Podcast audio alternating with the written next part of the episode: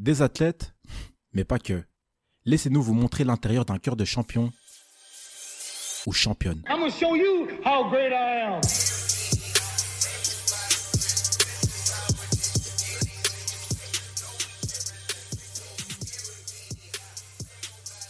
Aujourd'hui, pour ce cinquième entretien au sommet, nous avons le plaisir d'accueillir Terence et Jawato. Salut Terence, comment vas-tu? Euh, salut, ça va bien et toi? Ça va très bien. Écoute, je suis très content euh, de t'accueillir. Je suis vraiment ravi de, de t'avoir euh, à ma table pour ce cinquième épisode. Je voulais savoir si tu pouvais te présenter en quelques mots, nous dire un petit peu qui tu es pour les personnes qui nous écoutent et qui ne te connaîtraient pas. Oui, ben, moi, ben, donc je suis euh, étudiant en sciences politiques. euh, je suis bon, handi-basketteur depuis, euh, depuis une toute petite dizaine d'années. Et, euh, et sinon, je suis aussi également militant et j'habite donc euh, à Bruxelles. Ok, top. D'ailleurs, le côté militant, on va en parler en fin de, en fin d'interview, parce que c'est vraiment un, un sujet qui, qui, qui m'intéresse, donc euh, j'aimerais qu'on qu'on puisse l'aborder euh, un peu plus tard. Euh, je te propose de commencer par le commencement et peut-être de revenir un petit peu sur comment est-ce que tu es arrivé, cet amour pour, pour le basket? Ben, au fait, depuis tout petit, j'ai toujours voulu euh, euh, faire du sport, notamment, euh, j'aimais bien, voilà, euh, m'amuser, à fond et tout ça, notamment à, l'école, on, faisait- on avait les cours de gym et tout ça.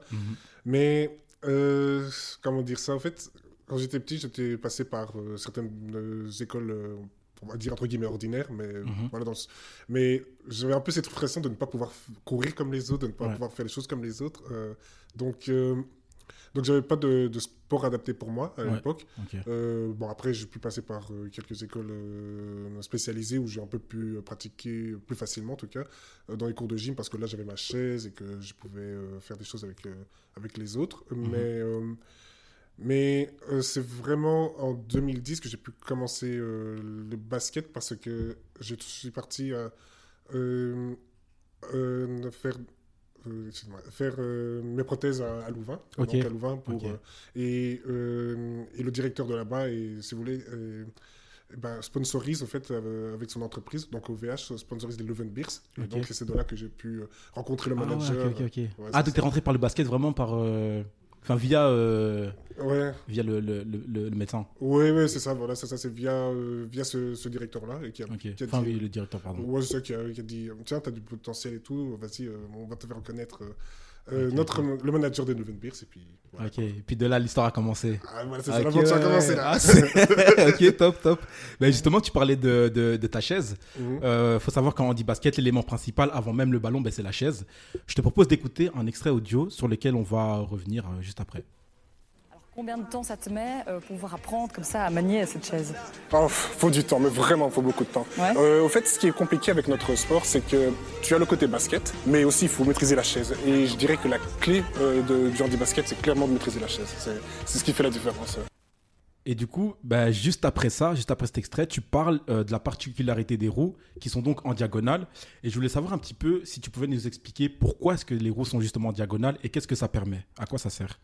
Euh, ça permet d'avoir plus de stabilité. Vraiment, c'est nickel parce que pour euh, pivoter, euh, notamment pivoter à toute vitesse, C'est beaucoup mieux. ouais. Ok, ok. C'est beaucoup mieux, ouais. Ok, top. Et d'ailleurs, euh, à titre informatif, en handi-basket, euh, au-delà d'être euh, en chaise, il n'y a aucune différence euh, dans les règles euh, que dans le basket euh, valide, si ce n'est que vous avez droit au double dribble. Exactement, c'est ça. D'ailleurs, quand je joue parfois avec des valides, c'est un peu frustrant Ah pour eux. mais- Mais il accepte quand même. Ah oui, c'est ça. Ils n'ont pas le choix. Ouais, c'est clair, c'est clair. Mais euh, oui, c'est ça. C'est vraiment la même chose. Euh, et aussi, on n'a pas le droit de rouler, par exemple, dans l'axe de, de, de l'adversaire, en fait. Ah ouais, ok. Genre vers- droit, droit vers lui, tu veux dire en fait Non. Euh, aussi, parce que là, ouais. ça serait une faute offensive, mais surtout, Ok. t'as pas le droit de rouler vraiment dans sa roue, en fait. Et Ah sinon- oui, ok, ok, j'ai compris, ok. Ouais, c'est ça en Ah, défense. ouais, ouais, ouais, ouais. ouais, sinon- Ouais, donc euh, ça reste quand même réglementé, c'est pas. Oui, c'est ça. c'est pas- la guerre. Simplement, c'est ça. J'ai envie de dire, c'est pas comme le rugby. Ouais, c'est ça. Même si en vrai, il y a quand même des scènes un peu. euh, enfin, Oui, ça, oui, ça se rentre- ça, ça arrive que ça se rentre dedans quand ça même. se rentre et ça peut même se renverser, quoi. Incroyable. Et d'ailleurs, Tiens, j'avais une question pour, double dribble, pour le double dribble. Euh, vous avez le droit de double dribble, vous avez le droit de prendre la balle à deux mains, mais vous êtes quand même obligé de la rebondir tout le temps. Vous ne pouvez pas rouler. C'est quoi la limite de roulage avec la balle en main? Ah, euh, c'est deux fois. Euh, donc, en fait, en gros, on peut euh, pousser deux fois, et puis après, on doit dribbler. Ok, tirer. ok, deux fois, ok. Ouais, Ouais, ça. Sinon, euh, sinon ça devient petit. quoi. Sinon, tu prends la balle, tu y vas et tu dedans. Ouais, ça. Parfait. Et d'ailleurs, je me demandais, euh, enfin, quel poste tu occupes toi au, au basket? Euh, je suis ce qu'on appelle un pivot. Donc euh, ouais. souvent le pivot c'est le plus grand. Euh, Enfin, je dis ça pour, pour, les, aud- pour les auditeurs. Ouais, qui donc, connaîtraient pas. ouais, qui ne connaîtraient pas. Donc souvent le, le, le joueur le plus grand et, et c'est celui qui va en gros marquer les points à l'intérieur de, la- de la raquette ou, Mhm. et qui va généralement prendre des rebonds en défense. Pour faire euh, un parallèle avec le foot, c'est un peu comme si c'était à la fois le gardien de but et à la Mhm. fois le, le buteur. Ok, ouais. D'accord. Ok, ouais. Tout Tout simplement. en gros, ouais. C'est bien, c'est bien imagé en tout cas. Euh, et d'ailleurs, justement, enfin, on parlait un petit peu de, de, de tes potes euh, avec lesquels tu joues en dehors de, de, de, enfin, du club ou, ou de l'équipe nationale, dont on parlera justement un peu, un peu après.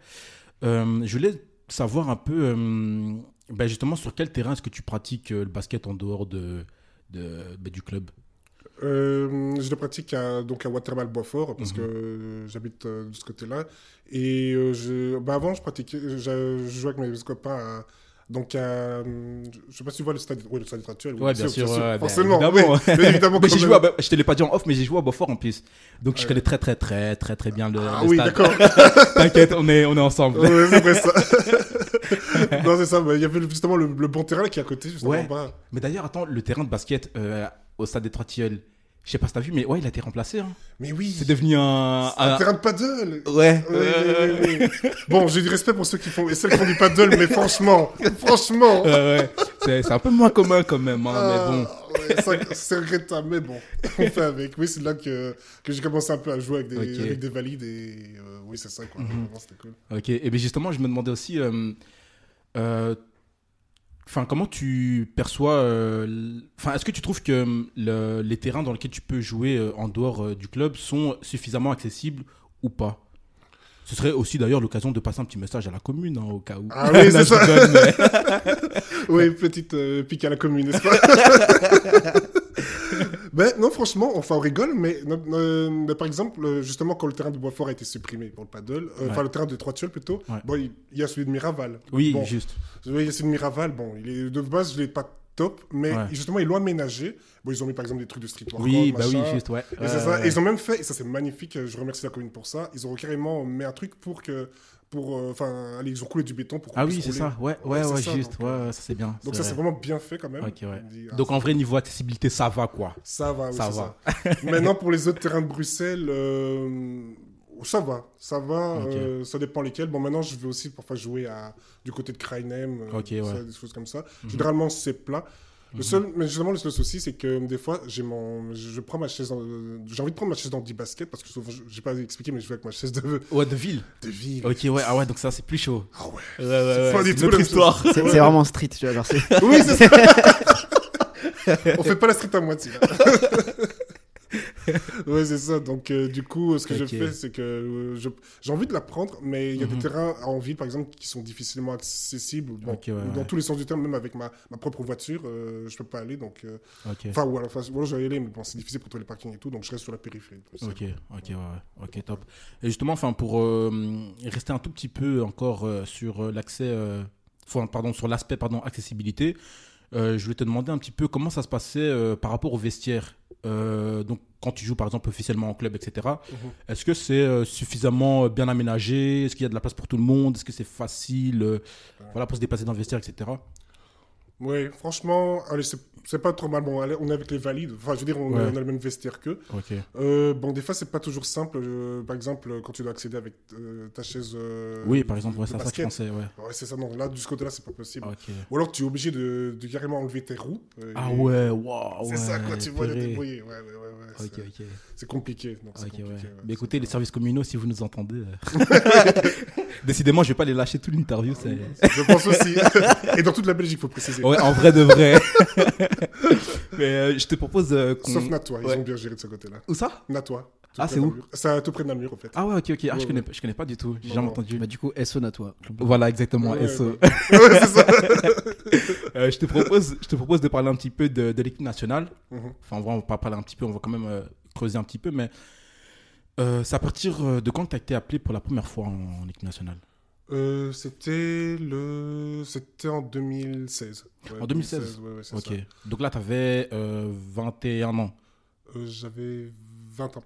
Je crois que j'avais ouais, j'avais Ouais, 20 ans. Ouais, Ouais, j'avais 20 ok. ans, ouais, ouais. Ah, ouais, ok. Et enfin, bah, du coup, juste pour rebondir, c'est, c'est, toi, comment est-ce que tu vois le, comment est-ce que tu vois la chose? Est-ce que tu trouves que c'est un appel qui est tardif ou bien c'est tout à fait euh, courant d'être appelé en équipe nationale euh, chez les wheel- wheelchairs d'ailleurs Mhm. euh, à cet âge-là? Hmm, je dirais plutôt que c'est dans la moyenne. Ouais, dans la Ça moyenne va, Franchement, ça va. ouais. Ok, ok, ok. Euh, mais d'ailleurs, l'année 2000 euh, 2017, elle est super importante pour le basket euh, en fauteuil roulant belge, Mhm. puisque les Wheelchair euh, Belgium Lions participent au championnat d'Europe qui se déroule en République tchèque, tournoi que vous remportez d'ailleurs. Je voulais savoir si tu pouvais revenir un petit peu sur cette, sur cette aventure et sur ce que tu en retiens. Ouais, beaucoup de bons souvenirs, euh, beaucoup de choses. Mais déjà, euh, bon, je vais- il- en fait, il faut savoir aussi que l'équipe nationale venait de renaître à ce moment-là. Ouais. Parce ouais. que malheureusement, elle a été détruite, enfin détruite. Elle, était- elle a pu exister pendant un moment, euh, à partir de 2012, euh, lorsque justement l'équipe nationale pouvait participer au championnat d'Europe A en 2012, Oui, donc elle était quand même bien placée. Mhm. Mais euh, donc du coup, elle a elle était redescendue en C euh, automatiquement. Et, euh, et donc c'était bien parce que c'était vraiment l'année de la renaissance. Quoi. Il y avait des, ouais. des jeunes comme moi, ou euh, citer aussi Arthur Fievé, qui, était, qui, qui évolue du côté de... Enfin, qui, a- qui est né à Charleroi et qui a beaucoup évolué du côté de Liège. Ouais. Et euh, donc c'était euh, une occasion pour les jeunes, pour moi, et aussi pour des cadres, Mhm. vraiment de, de pouvoir voilà, jouer ensemble et Ouais, de pouvoir faire des choses. Mais d'ailleurs, justement, je voulais rebondir sur ça. Je trouve que ça, enfin, moi, c'est vraiment un, comment dire, un, une, euh, un équilibre que j'ai toujours bien aimé dans les équipes de sport et en l'occurrence de foot. C'est vraiment cette, euh, ouais, cet équilibre en fait entre des cadres, comme tu dis, et la jeunesse. Je trouve que ça, ça- en général, c'est, c'est vraiment, voilà, un, un- un équilibre qui, qui, qui, qui peut bien matcher en fait. Je sais pas ce que, ce que tu en penses, Wilson. Mais euh, bah, je, pense, je pense que c'est la meilleure manière d'avancer de toute façon parce que sinon, si tu ne gardes que les cadres, de toute manière, bah, à un moment donné, ils seront plus là. Et euh, Ouais. si tu mets que des jeunes, bah, ils, ils- ils vont d'office manquer d'expérience dans certains moments parce qu'on sait à quel point le mental est important dans le sport de haut niveau, autant que dans le bas niveau, mais dans le haut niveau, on sait à quel point rater une, rater euh, une occasion, les dernières minutes d'un match, un match tendu, à quel point l'expérience et le fait d'avoir répété ce genre de situation euh, change la donne. Donc euh, Mhm. je pense que de toute manière, c'est euh, la recette du succès. Ça se tient. J'ai rien à, rien à ajouter. D'ailleurs, pour rappel, la Belgique était en division C, donc comme tu l'as dit. Et votre objectif était clairement de remonter en division B. Donc, euh, je parle pour euh, le championnat d'Europe 2017 que vous avez remporté. Et donc, le championnat, euh, enfin, la division B, pardon, c'est l'antichambre de l'élite. Donc, euh, en handi-basket pour les, pour les personnes qui, qui, ne, qui, ne, qui ne le sauraient pas. Euh, donc, vous avez réussi votre entrée en écrasant le Portugal. Je suis désolé, Wilson, parce qu'il est d'origine portugaise, tu l'auras compris. Donc, vous avez écrasé le Portugal 28-72. Mérité. Dans la même journée, un peu plus tard dans l'après-midi, euh, vous affrontiez le- la Grèce et l'emportiez sur un score tout aussi fleuve, 78-27. En demi-finale, vous battez l'Irlande 85 à 41. Et enfin, en finale, contre le pays hôte, la République tchèque, vous l'emportez 50-65. C'est bien ça. Euh, oui. Bon, je connais plus les scores en fait, mais c'était un truc comme ça. Mais voilà, en vrai, c'était juste pour dire que chapeau, chapeau, parce que c'est- beau quand on, quand on lit votre parcours euh, de cette manière-là. On sent vraiment, euh, bah, bah ouais, toute, euh, je dirais toute la, la suprématie que vous avez, vous avez pu avoir sur, sur le tournoi. Et d'ailleurs, grâce au titre que vous avez décroché à cet Euro 2017, euh, la Belgique a pu retrouver la division B. Elle a d'ailleurs accueilli le championnat d'Europe B.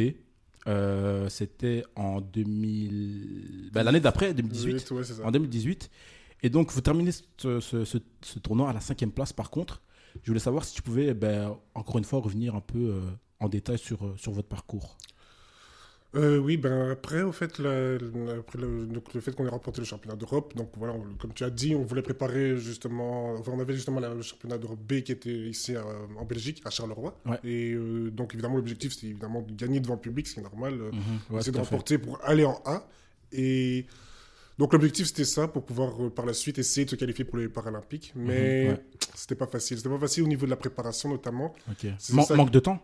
Ou pas ou autre chose? Je dirais plutôt manque de préparation tout court. Ouais, fait. ok, ok, C'est ok. ça, ouais, ce manque de préparation. On avait euh, un tournoi, enfin, on avait quoi? On avait euh, un, un entraînement par mois. Euh, bon, Mhm. évidemment, Ah ouais, ouais, ouais. c'est ça le truc, euh, c'est pas, pas toujours évident, surtout que tout le Mhm. monde travaille, tout le monde est à l'école et bah tout ouais, ça.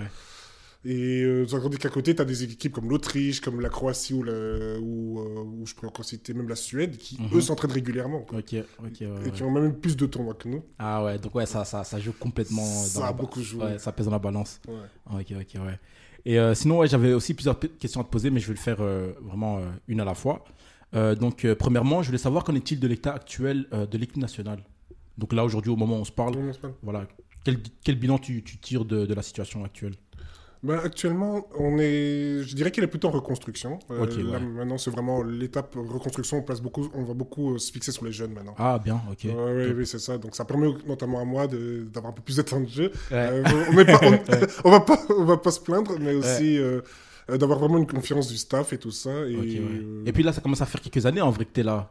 c'est vrai. C'est vrai. Donc, je euh, suis plus le, plus- le Ouais, tout jeune. ouais c'est ça, hein, en Oui. vrai de vrai. Ouais, c'est ça. Avant, j'étais le petit cadet, le petit rookie. Maintenant, euh, ok, ouais. j'en ai d'autres qui viennent, quoi. Et c'est bien. Vraiment, Ouais, c'est ok, top, top. Ouais. Donc, euh, ouais, on peut retenir donc une, une, une sélection nationale en chantier, quoi, en gros. Ouais, c'est ça. Ok, ok, ok. Et euh, deuxièmement, est-ce que tu peux nous éclairer sur euh, tout ce qui est relatif aux aides, aux sponsors et aux subsides qui sont octroyés par, enfin, pour le handibasket?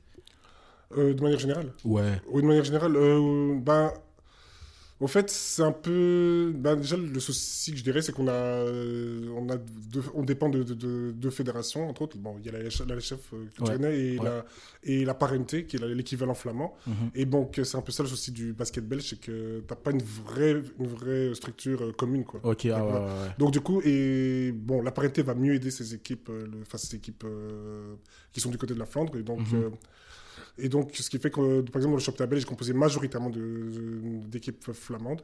Et une seule équipe, euh, une seule équipe francophone, à savoir là où je suis actuellement, à Ok. Milan, près de Liège. Quoi. Ok, ok, ouais. Mais bon, voilà. Et puis, euh, pour ce qui est par exemple de l'équipe nationale, euh, euh, bon, euh, on avait à un moment eu, réussi à avoir quelques sponsors, mais malheureusement, avec le Covid et tout ça, Ah, ouais, ça, ouais. certains ont lâché la prise. Ok, quoi. bah ouais, ouais. Donc, ouais. euh, c'est un peu compliqué. Ok, Mais, ok. Et, euh, mais c'est c'est le problème du sport en Belgique en général finalement. C'est pas que pour vous, je pense. Euh, on a eu plusieurs fois le même discours en arrivant ici. Euh, ou, euh, ou même nous, dans, dans- en, en termes de football, moi je suis entraîneur de foot et euh, on a ce souci où euh, on a deux fédérations et on doit choisir la nôtre. Quoi. C'est un peu... Et en plus, comme on est à Bruxelles, on a vraiment le droit de dire non, celle-là ou celle-là. C'est- Hmm. Ouais. Et, euh, et du coup, bah, c'est pas les mêmes réglementations, on n'avance pas dans le même sens et c'est- Ouais, c'est- ça manque beaucoup, beaucoup de communication, je trouve. Ouais. Mais euh, du coup, on retrouve ce même problème un peu partout. Ouais, c'est embêtant, mais bon. Mais d'ailleurs, enfin, pour euh, rebondir sur ce que tu dis, Wilson, ça me fait vraiment penser à. hum, Enfin, j'ai l'impression qu'on peut vraiment résumer ça en, en une phrase ou deux en disant qu'en fait, c'est comme si le fait de travailler bah, d'un côté euh, avec. Enfin, t'as t'as- t'as d'un côté les flamands et de l'autre les francophones, j'ai l'impression que c'est un peu bah, saper nos efforts en fait. Tu vois? Et euh, d'une certaine manière, un peu, c'est un peu des coups d'é- enfin, des coups d'épée dans l'eau, j'ai l'impression.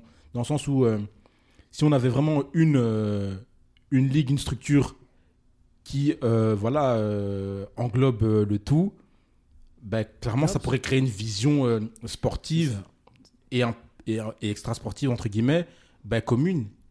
Et, c'est de- En fait, c'est c'est simple. C'est t'as t'as un kayak, il y en a un qui rame dans un sens, l'autre qui rame dans l'autre sens. Ouais. Et du coup, on bouge pas trop en fait. Exactement, ouais. Sauf que évidemment, il y a, comme, comme on l'a dit juste avant, il y a un des deux gars du kayak qui a un peu plus de muscles que l'autre, donc euh, c'est Ouais. compliqué. c'est ça.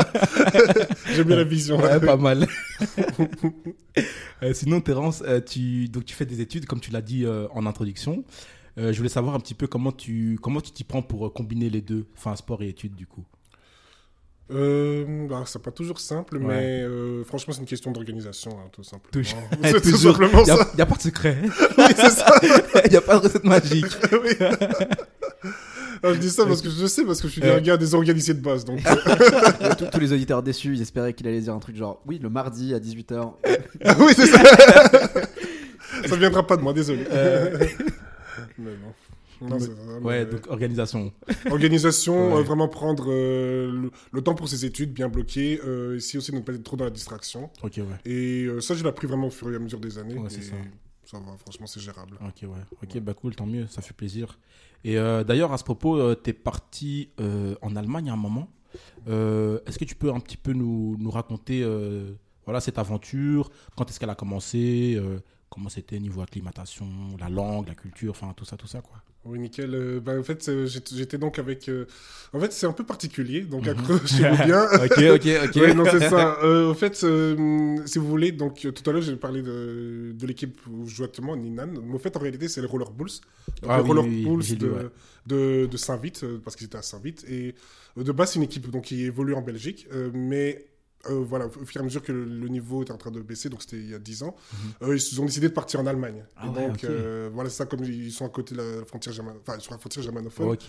Ils ont tenté l'aventure Ah et ouais. du coup c'est devenu la référence dans le basket belge. Le- le- les Roller Bulls de Saint-Vite et t'as- souvent les meilleurs joueurs, les meilleurs espoirs allaient là-bas Mhm. pour jouer su- suivant bah, les résultats la division 2 allemande ou la division 1. Ok, ouais.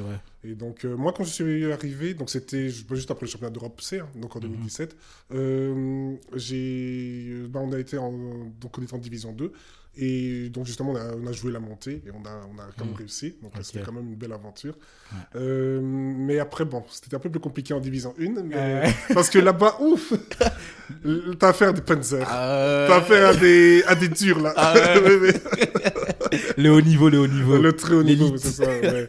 Surtout que voilà, c'est un peu la même- le même problème qu'on a avec les équipes nationales euh, qu'on avait à faire en championnat d'Europe B, c'était des équipes professionnelles. Hmm. Donc, du Ah, coup, bah, ouais.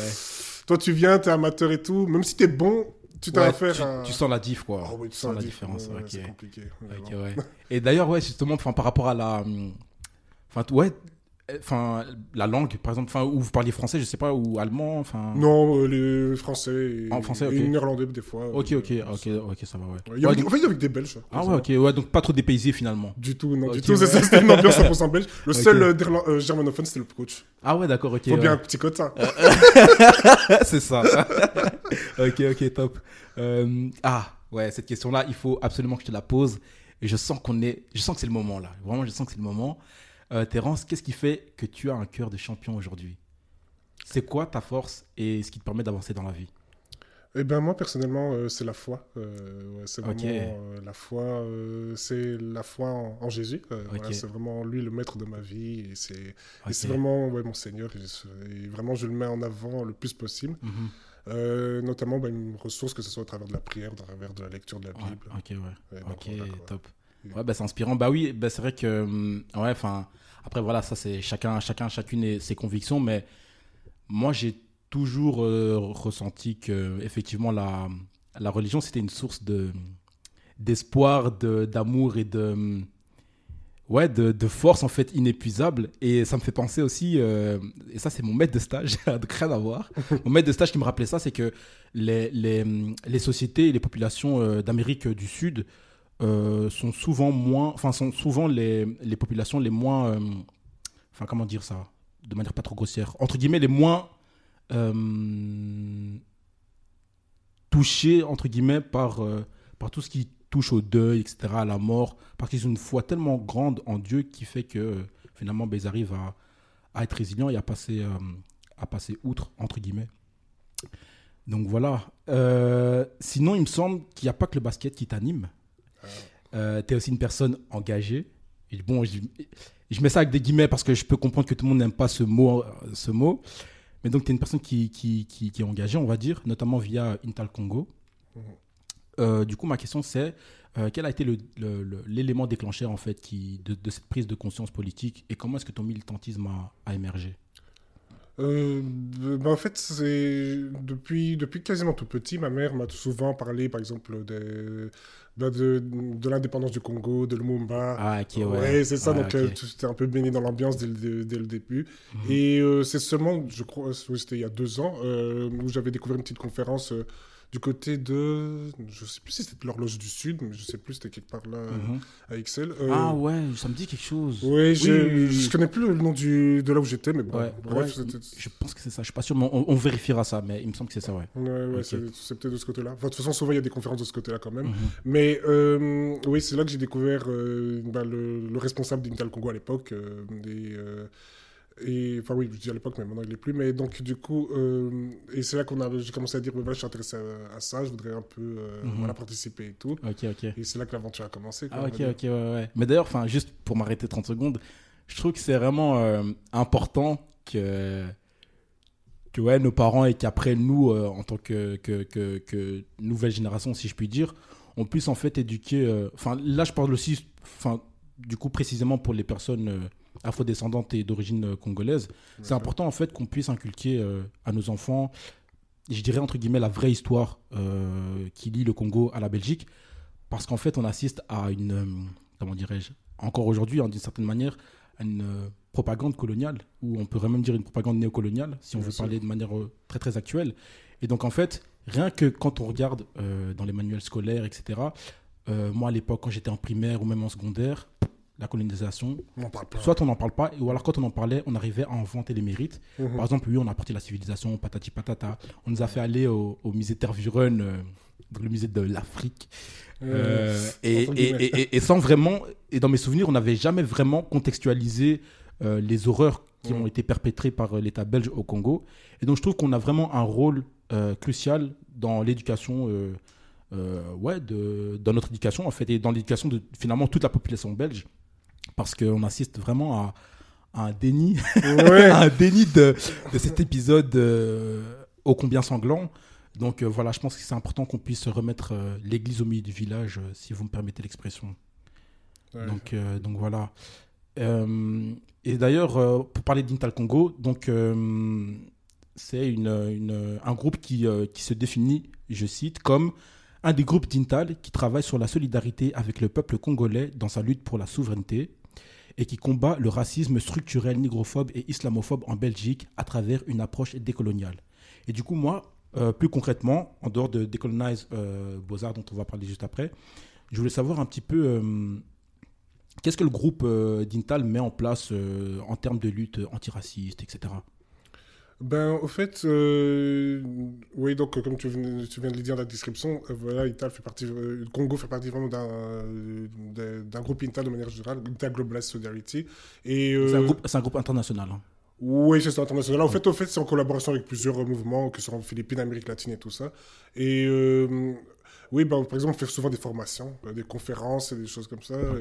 Et, et des fois, on se met, par exemple, nous, euh, du côté d'Intal Congo, euh, ensemble en lutte avec, euh, avec d'autres associations, que ce soit, par exemple, bah, pour re- revendiquer une justice, par exemple, justice pour midi. Ouais, ouais. un peu plus, ces derniers temps, on est beaucoup sur, Ouais. sur les, les violences les policières. violences policières, ouais, ouais. Ça, on beaucoup- moi aussi, je, je lâche pas le morceau par rapport, Oula. par rapport à ça. Ouais, non, non, non, ouais. Oui, mais t'as bien on, raison. on en parlera un peu Oui, on en parler en après. off. Ouais, ouais, ouais, c'est ça. Ok. Et euh, non, c'est ça, on fait pas mal de formations. On a, on a aussi participé beaucoup à tout ce qui est, mani- par exemple, la manif euh, contre le racisme. Ouais, le ça. 24 janvier?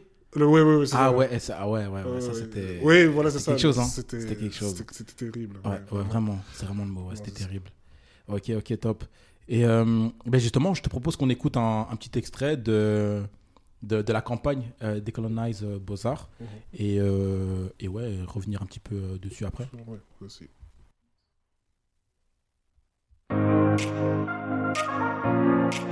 Bonjour, nous sommes Intal Congo. Nous sommes un des nombreux groupes Intal. Nous sommes un mouvement de solidarité internationale. Nous lançons la campagne Décolonize Beaux-Arts signée par de nombreuses associations et personnalités. Parce que nous voulons une décolonisation des arts et de la culture. D'autres histoires doivent être racontées pour interroger la culture dominante. Le président du conseil d'administration de Beaux-Arts est un certain Étienne d'Avignon. Un homme qui défend ouvertement la colonisation. Un système criminel d'exploitation qui a entraîné la mort de millions de personnes. Un homme poursuivi par la justice belge pour crimes de guerre, torture, traitement inhumain et dégradant à l'égard de Patrice Emery Lumumba, leader indépendantiste congolais et Premier ministre, assassiné le 17 janvier 1961. Un homme qui a occupé ou occupe des postes de dirigeants dans de nombreuses multinationales. Capitalisme et colonisation sont en effet étroitement liés. La colonisation, c'est l'exploitation des ressources naturelles du Congo afin d'enrichir les sociétés belges et étrangères. La décolonisation, c'est la lutte pour l'égalité et le développement de tous. C'est une lutte commune à tous pour un monde sans exploitation.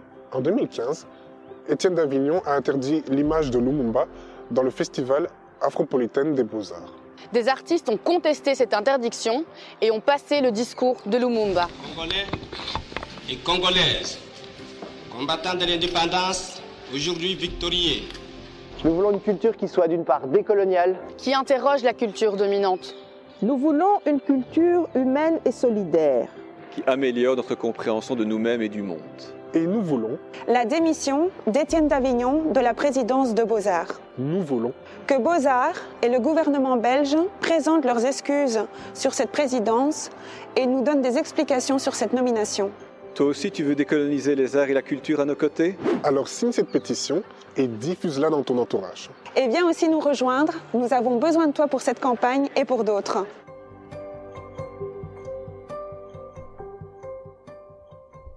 Euh, du coup, par rapport à cet extrait qu'on vient, vient d'entendre, Terence, j'ai juste une question. Euh, C'était de savoir un petit peu, bah, qu'en est-il aujourd'hui de cette action Décolonize Beaux-Arts Donc euh, là maintenant. Actuellement, ben, en fait, Étienne Davignon est toujours donc, euh, Ouais. à la tête du conseil. Et normalement, il est censé partir, d'après ce qu'il a déclaré. Euh, Ah, de lui-même de, lui- de lui-même, Ouais, quand même. ouais. C'est toujours ça, oui. Mais, euh, mais alors, le, le CA est toujours en train de se, de se former, enfin, le nouveau conseil d'administration. Mhm. Et bon, pour le moment, ça prend encore un peu de temps. Et puis, le problème, c'est qu'on ne sait pas encore tout par rapport aux candidats qui y sont et qui Ah vont ouais, être nommés et tout ça. Et c'est de- ça qu'on aimerait vraiment avoir quelques, quelques informations. quoi. Ok, ok, top. Ben, ouais, ben, enfin, moi je dois t'avouer que euh, avant, euh, avant de, de t'inviter, du coup, j'ai un petit peu fait mes recherches sur, euh, sur, euh, ben, sur ce que j'allais dire, enfin, sur ce dont on allait parler par rapport à toi. Et euh, du coup, ben, je suis tombé sur, euh, sur, euh, sur, sur cette campagne et je t'avoue que j'en avais pas du tout connaissance, j'en avais jamais entendu parler. Ah ouais. Du coup, ben, je, je vais suivre ça de, de très près aussi euh, dès maintenant. Euh, et d'ailleurs, en matière de lutte antiraciste et décoloniale, est-ce que tu as des inspirations, des mouvements ou des personnalités auxquelles tu te réfères dans une certaine mesure? Euh, je- je- sincèrement, pas tellement parce que je suis un peu nouveau dans, dans le militantisme, donc euh, je suis pas, c'est pas un monde que je connais encore très très bien. Mais bon, après, je, je- évidemment, il y a des mouvements. Bon, par exemple, euh, des figures comme ça, bah, forcément Patrice Lumumba. Ouais, c'est ça, ouais. Oui, c'est ça, c'est une des figures, euh, des grandes figures de, de référence. ou bien Thomas Sankara. Ah, Thomas Sankara, bien sûr. Bur- Burkina Faso. Ah ouais, c'est La ça. Haute Volta. Tu es originaire là Non, du tout. Moi, je suis congolais. Allez, Congolais, ouais. allez, allez, d'accord, Ouais, d'accord, ouais, d'accord. Ça, Ok, ouais, bon, ça reste toujours des Africains. C'est ça, c'est ça. Donc, euh, on est là, mais bon. Oui, euh, et ben, mais sinon, euh, en matière, par exemple, de, de, d'assos, bah, je peux par exemple citer le mouvement euh, collectif, Mémoire- le collectif Mémoire coloniale. Mémoire coloniale, bien sûr, ouais, Qui- propose des visites guidées euh, d'espace- Voilà. dans l'espace public. Ah, c'est Ouais, top, ça, De c'est monuments qu'on. Que t'as envie d'enlever, de t'arracher, mais. ah oui, je, le dis- je, je dis cash en Ah bas. ouais, ouais, ouais. Tant pis, on me lapidera, tant pis. Je le dis. jamais, jamais. Dis ce que tu veux ici, on te soutient. Merci. Mais ouais, mémoire coloniale, bien sûr. Ouais, ouais, ouais. Non, non, carrément. Ok, ok. Euh, et sinon, dernière question. Est-ce que tu as envie de nous partager, euh, je sais pas, par exemple, quelques comptes euh, à suivre, euh, que ce soit des collectifs, des personnes ou des mouvements sociaux euh, que tu penses qu'il faudrait soutenir, dont il faudrait soutenir le travail Oui, euh, oui, ben, je dirais ben, forcément le collectif, Ouais. on vient de parler. Euh, je dirais aussi Changes Bail. euh, Ouais. Parce que vraiment, ils font un travail magnifique. Ouais, hein, il faut vraiment un bon, un bon taf, j'aime bien. euh. Mhm. Et euh, comme ça, quelqu'un d'autre. Peut-être aussi, je, je voudrais aussi parler de Saïd Bouamama. euh, Qui est... Saïd Bouam- Ah, dont je dois. Il y a un livre de lui, euh, je sais plus c'est quel, mais que je dois lire. Oui, il est top, il est top. Euh, euh, attends, c'est comment le titre? Oh. euh, bonne question. Manuel stratégique pour l'Afrique. Ah non, c'est- moi c'est un autre, je crois. un autre Je crois que c'est un autre. Je pense que c'est un autre, ouais. Mais ok, ça, bon moment, ok, ouais. Oui, oui, oui, bien sûr. bonne c'est ref, ça. Et bien sûr, Intel Globalize. Hein, Ok, euh, ouais. Dont Intel Congo, mais voilà. top. c'est ça. Ok, parfait, parfait. Euh, Est-ce que tu as un truc à ajouter, peut-être? Je sais pas. Ah, euh, bah, en tout cas, non, pas particulièrement. Ok, Euh, ok, pas de problème, pas de problème. Bah, du coup, pour terminer, euh, je voulais savoir qu'est-ce qu'on peut te souhaiter pour la suite sur Podcast Sport? eh ben, euh, oui, du courage pour les études, pour la suite de la vie, Ouais. et tout ça. Et puis. Et pour le basket aussi. Et pour le basket, bien entendu, oui. C'est ça qu'on a parlé de militantisme là, euh, mais il y a le basket aussi. J'avais un peu oublié. Parfois les causes sont plus grandes, mais. Ouais, Wilson, vas-y. Bah, du coup, je vais dire, qu'est-ce qu'on peut te souhaiter du coup bah, Même chose pour le sport, genre pour l'équipe nationale et pour, euh, et pour toi? Eh ben, franchement, après mes études, euh, j'aimerais bien faire au moins deux ou trois années euh, en étant professionnel. Voilà. Ah ouais, ce serait ok. possible. C'est vraiment un truc quand tu quand t'en parlais du fait d'être amateur. Mais t'as jamais eu de proposition jusqu'aujourd'hui ou, t'as dû, ou tu as refusé pour pouvoir continuer tes études? C'est vrai qu'on n'a pas posé la question. Justement, c'est ça. C'est C'est donc tu as refusé des propositions pour. J'en ai refusé deux, ouais. Eh ben, t'es très courageux. Merci. Très courageux, vraiment. Ouais, merci. je sais. Top, parfait. Bah écoute, euh, Terence, moi je voulais te remercier très très très très chaleureusement. Ça m'a vraiment fait plaisir. J'ai passé un super bon moment en ta, en ta compagnie. Euh, je suis content de t'avoir euh, découvert aussi. Euh, et voilà, en tout cas, on te souhaite toutes les choses, toutes les plus belles choses possibles et imaginables. La santé avant tout d'abord, parce qu'en vrai, sans ça, on fait rien. Et quant à vous, chers auditeurs, chères auditrices, en espérant que vous avez passé un tout aussi bon moment que nous, je vous suis. Eh, tu sais qu'on va la garder comme ça, celle-là. Bien, sûr- bien sûr qu'on va la garder comme ça. Euh, je, vous, je vous souhaite. euh, ben, je- c'est horrible. On n'ira jamais l'épisode. Attends, tu sais quoi? Non, en vrai, je vais la refaire. c'est- En vrai, je la refais. Je la refais. Vas-y. Vas-y. Quant à nous, chers auditeurs et chères auditrices, en espérant que vous avez passé un tout aussi bon moment que nous, euh, ben, on se retrouve très bientôt pour un nouvel épisode de Cœur de champion, Cœur de championne sur Podcast Sport. Ciao, ciao. I'm gonna show you how great I am.